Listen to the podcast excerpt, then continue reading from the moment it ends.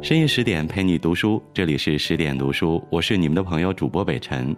今天和大家分享的文章题目是《白鹿原与陈忠实》，你什么性格就什么命运。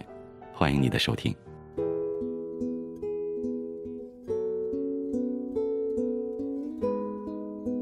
四年前的今天，陕西著名作家陈忠实先生去世了。他为我们留下了许多经典难忘的作品，尤其是那部厚重的《白鹿原》。今天就让我们跟随这篇文章，重新回顾作家曲折而丰富的一生。我要创作一本死了以后可以放在棺材里头垫头坐枕的书。一九八六年，四十四岁的陈忠实突然觉得自己写了十几年小说，却没有弄出一部硬气的大作品，特别不甘心。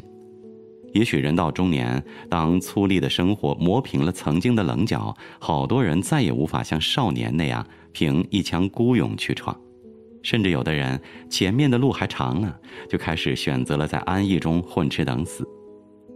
不知是受脚下的这片白鹿原厚重历史的感染，还是关东人天生倔强不屈的性情使然。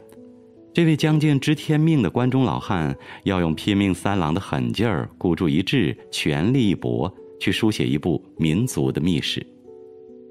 一九四二年六月的一个伏天，陈忠实出生于陕西西安市灞陵乡一个南依白鹿原、北临灞水河、只有三四十户人家的西江小村。村子里头没有几个能打算盘、也能用毛笔写字的人，一户一户庄稼人。就在这片原上，日出而作，日落而息，走过了一年又一年，生活了一辈又一辈。父亲陈广禄也是一位地地道道的农民，靠着卖粮和卖书供孩子读书。他对儿子没有多大要求，只希望能认识几个字，算得了数，不叫人哄了就行。以后在村里务一辈子庄稼，求得一碗饱饭。幼年的陈忠实家境特别贫寒。每到冬天，冷风在原上呼呼地刮着，雪花在屋外恣意地打转，在昏黑清冷的小屋里，面对吃了上顿没下顿的日子，父亲常常发出几声无奈的长叹。这一切深深地刺痛着幼年陈忠实的心，他暗暗下了决心：我这辈子千万不能像父辈那样去土里刨食，而要活出个新样子来给人看。没有好的出身，想要跳出农门有所作为。唯有发奋学习，他的祖父、曾祖父都曾做过私塾先生。陈忠实幼年时期，家中木楼上有一只破旧的大木箱，乱扔着一堆书。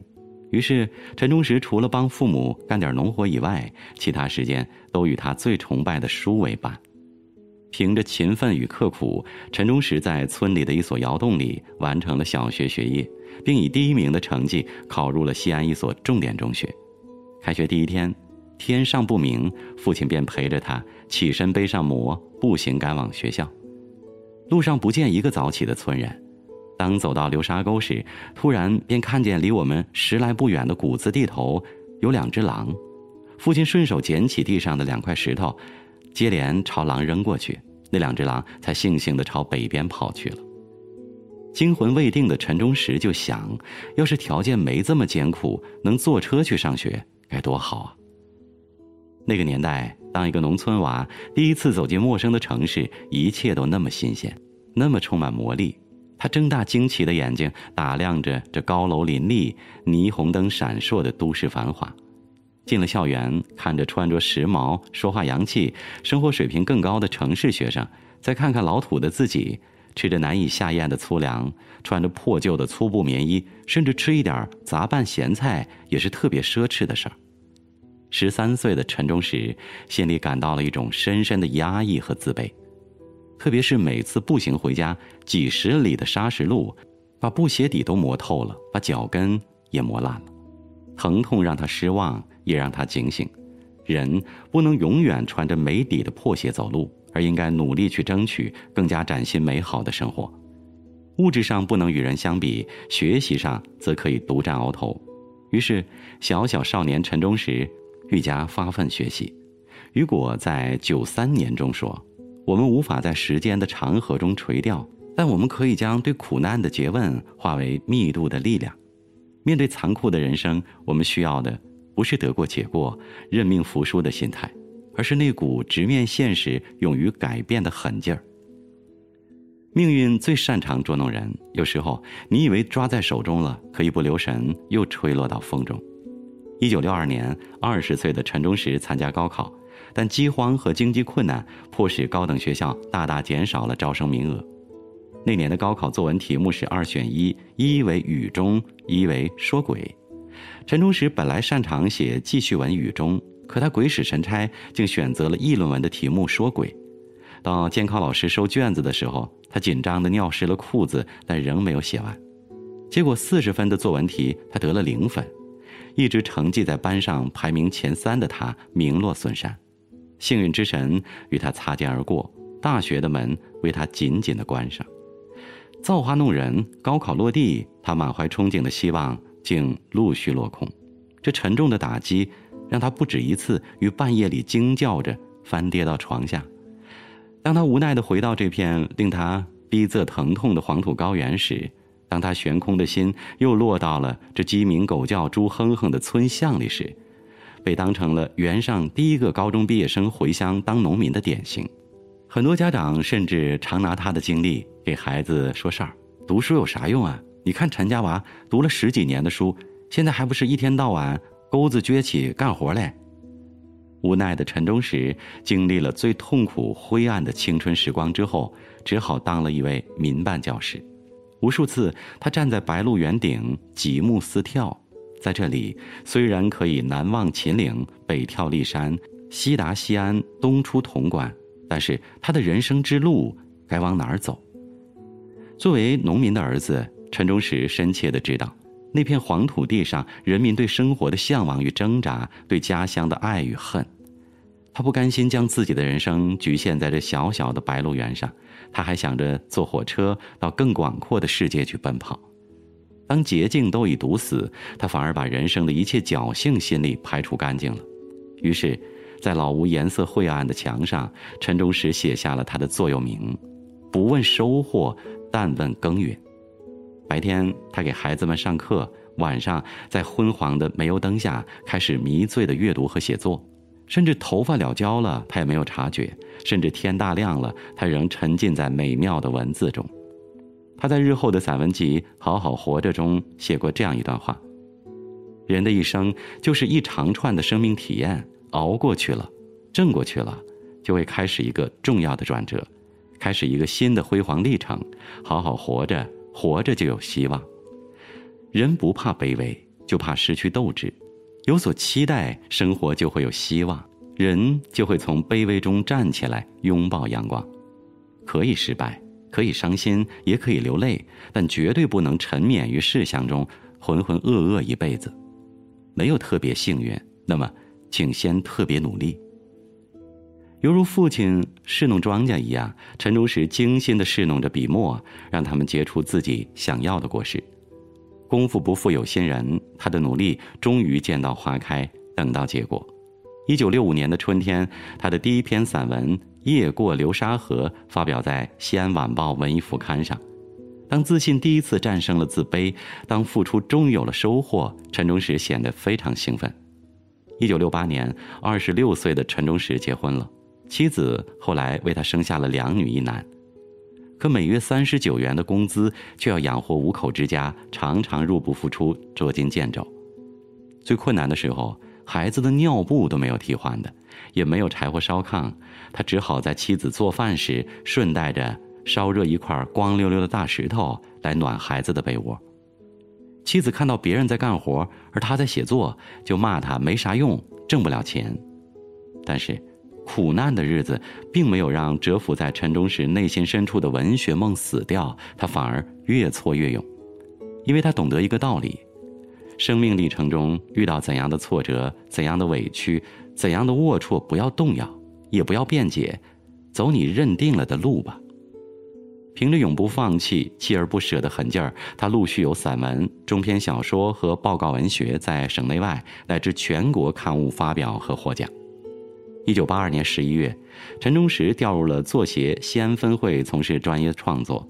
昔日的农村娃，凭着不懈的追求，成为了一名自己心之所向的专业作家。也以此得以站上了新时期的文学前沿。不向命运低头、肯下苦功的人，终在历尽生活的磨练之后，被岁月温柔以待。当陈忠实已颇负盛名时，却感到了极度的空虚与落寞。他下定决心寻找属于自己的句子，去奋斗，去超越，去冲击文学的峰顶。于是，这个出走半生归来、已经满脸沧桑的关中汉子，又带着铺盖卷儿。背着大蒸馍回到了白鹿原，回到乡下的祖屋。他要去写曾经发生在这片古老土地上的波澜壮阔的一段历史，去重现曾在微不足道的乡村上演过的人间悲喜剧。为了完成这部长篇小说，陈忠实花了两三年的时间，查阅历史资料，搜集生活素材，研究民族问题和心理学、美学的新著，学习借鉴他人长篇结构的方法。陈忠实豁出去了，他义无反顾，放手一搏，并和妻子约定：先写书，如不成便去养鸡。这一写就是四年。海明威说：“优于别人并不高贵，真正的高贵应该是优于过去的自己。人最大的对手是自己，人生就是一场自我拼搏的较量。没有过人的天分，唯有老老实实的埋头苦干，总有一天你会高高跃起。”一鸣惊人。白嘉轩后来引以为豪的是一生里娶过七房女人，惊雷一般的开头展开了这片古园半个多世纪的历史烟云。一九九一年腊月二十五号的傍晚，当劳累一天的人们早早的进入了梦乡，当古园恢复了往日的寂静，陈忠实为其五十万字的长篇家族式小说《白鹿原》画上了最后一个标点符号，然后他平静的起身。抽了根烟，又烧水给自己煮了碗面。这是四年来他吃的最从容的一碗面。四年了，靠着冬天一支炉火，夏天一把蒲扇，他在小圆桌上爬行了一千多个日夜。四年了，他曾同书中的每一个人物同忧喜，共悲欢。如今，白鹿原上三代人生存的艰难与智慧，生死与悲欢，终于走向了最后的归宿。这部沉甸甸的小说一经面世，就以星火燎原之势席卷了大江南北，评论界欢呼，新闻界惊叹，读者争相购阅。著名学者范增称这部作品为一代奇书也，方知欧西，虽巴尔扎克、斯坦达尔未肯轻让。一九九七年，陈忠实获茅盾文学奖，其中《白鹿原》被教育部列入大学生必读系列。已发行逾一百六十万册，还被改编成秦腔、话剧、舞剧、电影等多种艺术形式。这位来自偏僻山村、爱看秦腔、吃蘸面、抽雪茄的朴实男子，这位能享福也能受罪、能人前也能人后、能站起也能蹲下、半百的老人，经过了一番寒彻苦，终赢了梅花扑鼻香。所有的声誉鹊起，其实都是来自许久无人问津的努力。所有的成功登顶都来自一步一步的坚持。二零一六年的四月二十九号，陈忠实因病逝世，享年七十三岁。